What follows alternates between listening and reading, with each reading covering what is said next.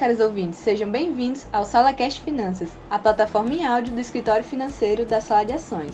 Para quem não conhece, a Sala de Ações é um projeto de extensão do Departamento de Economia da UFPB, coordenado pelo professor doutor Sinésio Fernandes Maia, em colaboração com a professora doutora Carla Calisto, com o propósito de gerar conhecimento, aperfeiçoar e difundir as alternativas existentes no mercado nacional. Nós salientamos que as informações contidas têm caráter puramente acadêmico meu nome é Milene Gonçalves e eu sou apresentadora no episódio de hoje. E teremos um convidado muito especial, o professor Alexandre Magno Portela, que é graduado em Física pelo UFPB, pós-graduado em Petróleo e Energias Renováveis e estuda análise técnica de mercado de futuro e ações há três anos. E há dois anos ele vem dedicando um bom tempo no estudo de criptomoedas. Para mais uma discussão sobre finanças. E o tema de hoje é jogos NFT na blockchain. Professor Alexandre Portela, os jogos NFTs vêm ganhando ao longo do tempo grandes adeptos e seguidores no mundo das finanças. Mas em que consiste os jogos NFT e por que eles estão em alta? Olá, ouvintes. Olá, Milene, tudo bem? É, hoje nós vamos falar um pouco sobre esses conceitos de jogos, de criptomoedas, quais são suas vantagens, desvantagens e tudo que está relacionado com esse novo universo, com essa nova tendência né, de investimentos. É, no primeiro momento, vamos explicar o que são as criptomoedas, qual a diferença, né? O que é que é uma criptomoeda e o que é uma NFT. Uma criptomoeda, na verdade, é uma moeda descentralizada. Elas surgiram, a primeira criptomoeda descentralizada que surgiu foi em 2009 com o Bitcoin, né? E a partir daí surge também uma nova é mais difundida a partir desse momento uma nova tendência, uma nova uma rede chamada blockchain ou corrente de blocos é onde todas as transações da, das criptomoedas ocorrem.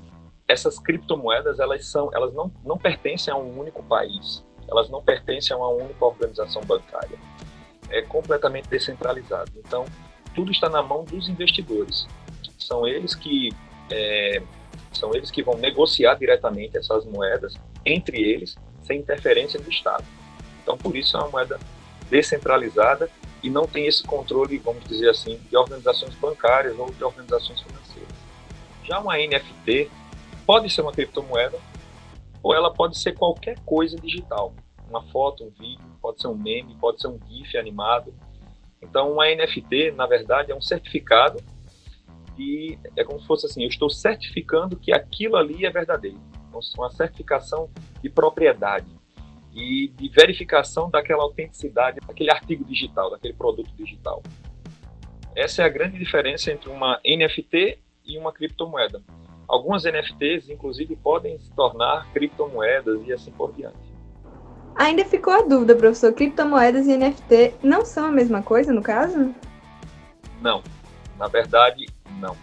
Uma criptomoeda é uma moeda mesmo. Ela tem o mesmo valor, vamos dizer assim, é, como se fosse um papel moeda.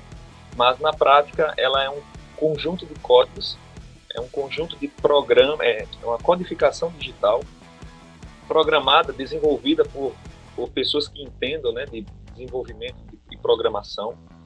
E essa, esse código ele é liberado, ele é, como é que eu posso dizer para vocês de uma forma bem fácil, ele é negociado de uma forma livre, sem ação de um banco. Porque diferente das moedas convencionais, que nós, onde nós temos a interferência bancária, a interferência de instituição financeira, as criptomoedas não. Elas, elas existem, elas são desenvolvidas, elas podem ser mineradas, inclusive, é, pelos próprios investidores, pelos próprios usuários das moedas. Já as NFTs, elas podem ser qualquer coisa, até uma pintura digital pode ser considerado um NFT. Aí você pode até me perguntar assim, mas poxa, se, se as NFTs têm essa qualidade, o que é que, o que, é que impede que eu simplesmente copie e cole uma arte, uma arte digital e diga que aquilo ali é uma NFT? É simples, porque a NFT ela tem uma certificação de propriedade, de autenticidade. Essa certificação ela é dada na própria blockchain, onde é a rede onde essas, essas criptoativos funcionam. Para vocês terem uma ideia, no dia 11 de março desse ano, 2021, um, um artista vendeu uma, uma NFT, ele criou uma NFT dos últimos 5 mil dias dele. É, nos últimos 5 mil dias ele foi colocando todos os dias uma arte digital, uma, uma arte digital nas suas redes sociais. Depois ele juntou 5 mil artes digitais, criou uma única arte digital e vendeu uma das casas de leilão mais famosas do mundo por 69 milhões de dólares. Então, é, aí nós temos uma, um exemplo bem interessante de, de como é NFT, né, como esse artigo digital pode ser valioso. Claro, você pode pegar é, a imagem, baixar no seu computador e colocar como seu papel de parede, não tem problema. Você não é o proprietário daquela arte digital. Aquela arte digital pertence a uma pessoa, pois essa pessoa tem a certificação de, de propriedade. Então, ela tem como atestar que ela é a dona daquele, daquela, daquela arte. E em que consiste o blockchain e a rede Ethereum? A blockchain e a rede Ethereum, elas são coisas bem parecidas. A blockchain, ela surge na década de 90 por dois, duas pessoas que trabalhavam na Xerox, naquela empresa Xerox. E ficou meio que descansando aí, meio que em off, até meados de 2008, no pré-lançamento do Bitcoin, quando se falava na como é que uma criptomoeda poderia ser desenvolvida numa rede sem que houvesse e aí né, é, sem que houvesse fraude ela não ela poderia ser rastreada né, sem que houvesse nenhum tipo de problema para identificar usuários compradores identificar as pessoas que faziam parte daquela daquele negócio. Então em 2009 2008 2009 surge a blockchain que na verdade é, é corrente de blocos as informações as, as linhas de código de programação é, que existem nas criptomoedas são únicos. Então, todas as vezes que alguém simplesmente compra ou vende uma criptomoeda, essa criptomoeda gera um registro.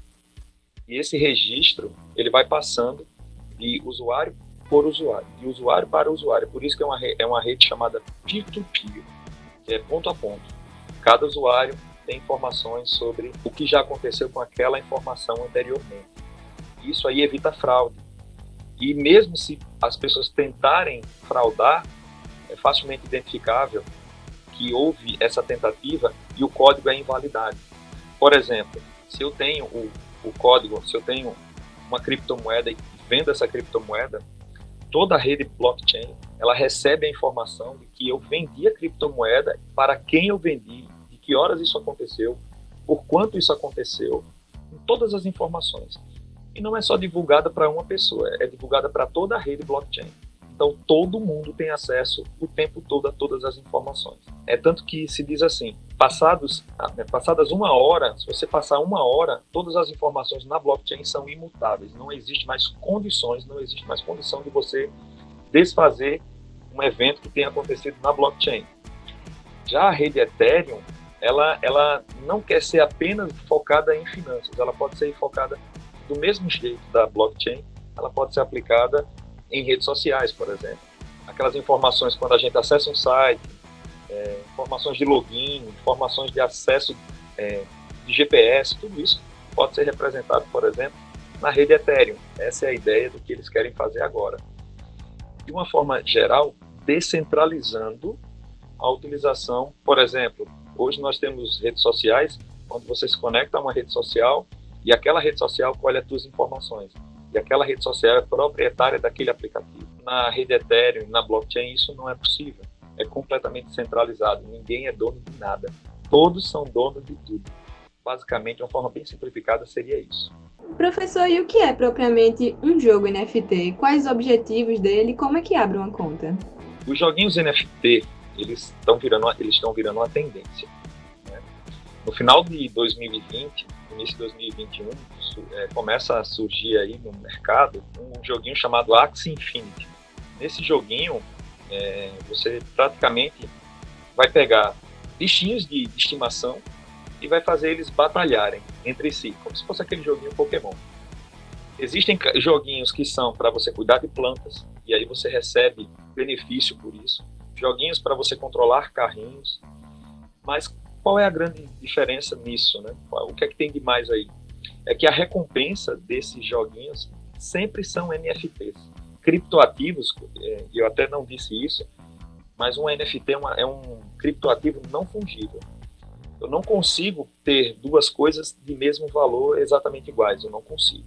Diferente de, por exemplo, uma nota de 100 reais, eu posso trocar por outra de 100 reais e ela tem o mesmo valor. Um NFT não. Aquele, aquele artigo é único Nesse caso, nesses joguinhos, os itens que nós vamos conseguindo dentro do joguinho, não importa que tipo de jogo é, são NFTs. E é aí que tem seu valor. Ele pode, esses joguinhos podem, você pode negociar os itens em vários tipos de mercado, fora do jogo. Por exemplo, você pode é, colocar isso no marketplace e vender um itemzinho do jogo, dependendo do estilo, claro, do joguinho.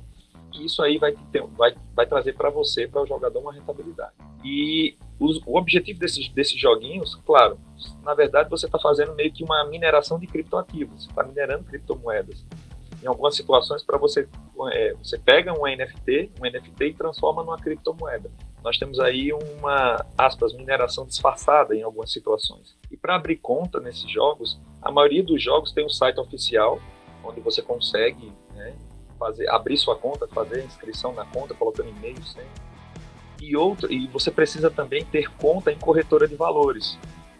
Isso é fundamental, porque para você poder negociar, para você poder retirar os seus, os seus lucros, os seus ganhos desse tipo de joguinho, você precisa de uma conta em corretora. E quais são as vantagens e desvantagens dos jogos NFT, professor? A vantagem, a grande vantagem, na verdade, é a rentabilidade. Por exemplo, logo no início eu falei do joguinho Axie Infinity.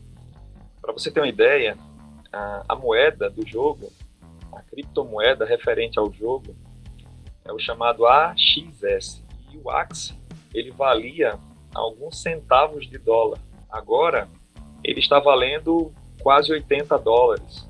Então, nós temos aí uma, uma valorização, chega a ser de mais de 27 mil por cento do início do ano para cá. Essa seria uma grande vantagem, você conseguir é, obter a criptomoeda dentro do joguinho, brincando. Você, você vai brincar no joguinho e você consegue minerar a criptomoeda, consegue fazer com que a criptomoeda vá para a sua conta, a sua carteira digital. Agora, a grande desvantagem é que, como é um mercado completamente descentralizado, a criptomoeda referente ao jogo ela está sujeita às variações do mercado. Então, ela pode aumentar muito isso é bom, mas ela também pode desvalorizar muito, porque faz com que as pessoas possam vir a perder muito dinheiro. Nesse caso, é, a pessoa tem que saber o que está fazendo, tem que estudar um pouco mais o jogo, não é só brincar, não é só se divertir, é, é, tem que saber o que está acontecendo no jogo com a criptomoeda, no mercado de criptomoedas, para poder tomar as melhores decisões. E por que o senhor diria que esses jogos NFT estão tão em alta? Uma tendência. Todo mundo quer ganhar muito dinheiro e quer ganhar dinheiro fácil e ganhar dinheiro rápido. Nesse jogo, por exemplo, o Axie Infinity, você cria um time de três personagens. Só para você ter uma ideia, cada personagem é vendido em média a, 200, a, a mais de 200 dólares cada um. Então, hoje, para você montar um time para poder jogar esse, esse Axie Infinity, é como se fosse um joguinho de Pokémon, joguinho de cartas, você adiciona as cartas ao seu personagem, ele vai ficando mais forte, vai ficando mais fraco. E ao adicionar essas cartas, ele, você consegue duelar, batalhar, ou com outros jogadores, ou contra o próprio computador. E nisso aí você vai recebendo as moedas do jogo. E essas moedas podem ser trocadas diretamente por, por dinheiro. É isso que tem atraído muita gente, é isso que tem transformado esse jogo numa tendência. E as pessoas querem, as pessoas querem buscar uma forma de lucrar com isso. Para você ganhando em média, vamos dizer assim, quase 15 dólares por dia, 20 dólares por dia, passando uma hora e meia, no máximo, na frente do computador, quando você sabe o que está fazendo no joguinho, imagine aí no final do mês os ganhos que uma pessoa pode ter nesse tipo de investida, né? Bom, e para encerrar, gostaria muito de agradecer ao professor Alexandre Magno Portela pela grandiosíssima contribuição ao projeto, com a apresentação e discussão sobre jogos NFT, e a você, ouvinte, por ter nos acompanhado em mais um episódio do SalaCast Finanças. Com isso, chegamos ao fim do episódio, com o tema Jogos NFT. E para maiores informações sobre finanças, não esqueçam de nos acompanhar nas redes sociais, pelo YouTube, Facebook, o blog e o Instagram, arroba Sala de Ações.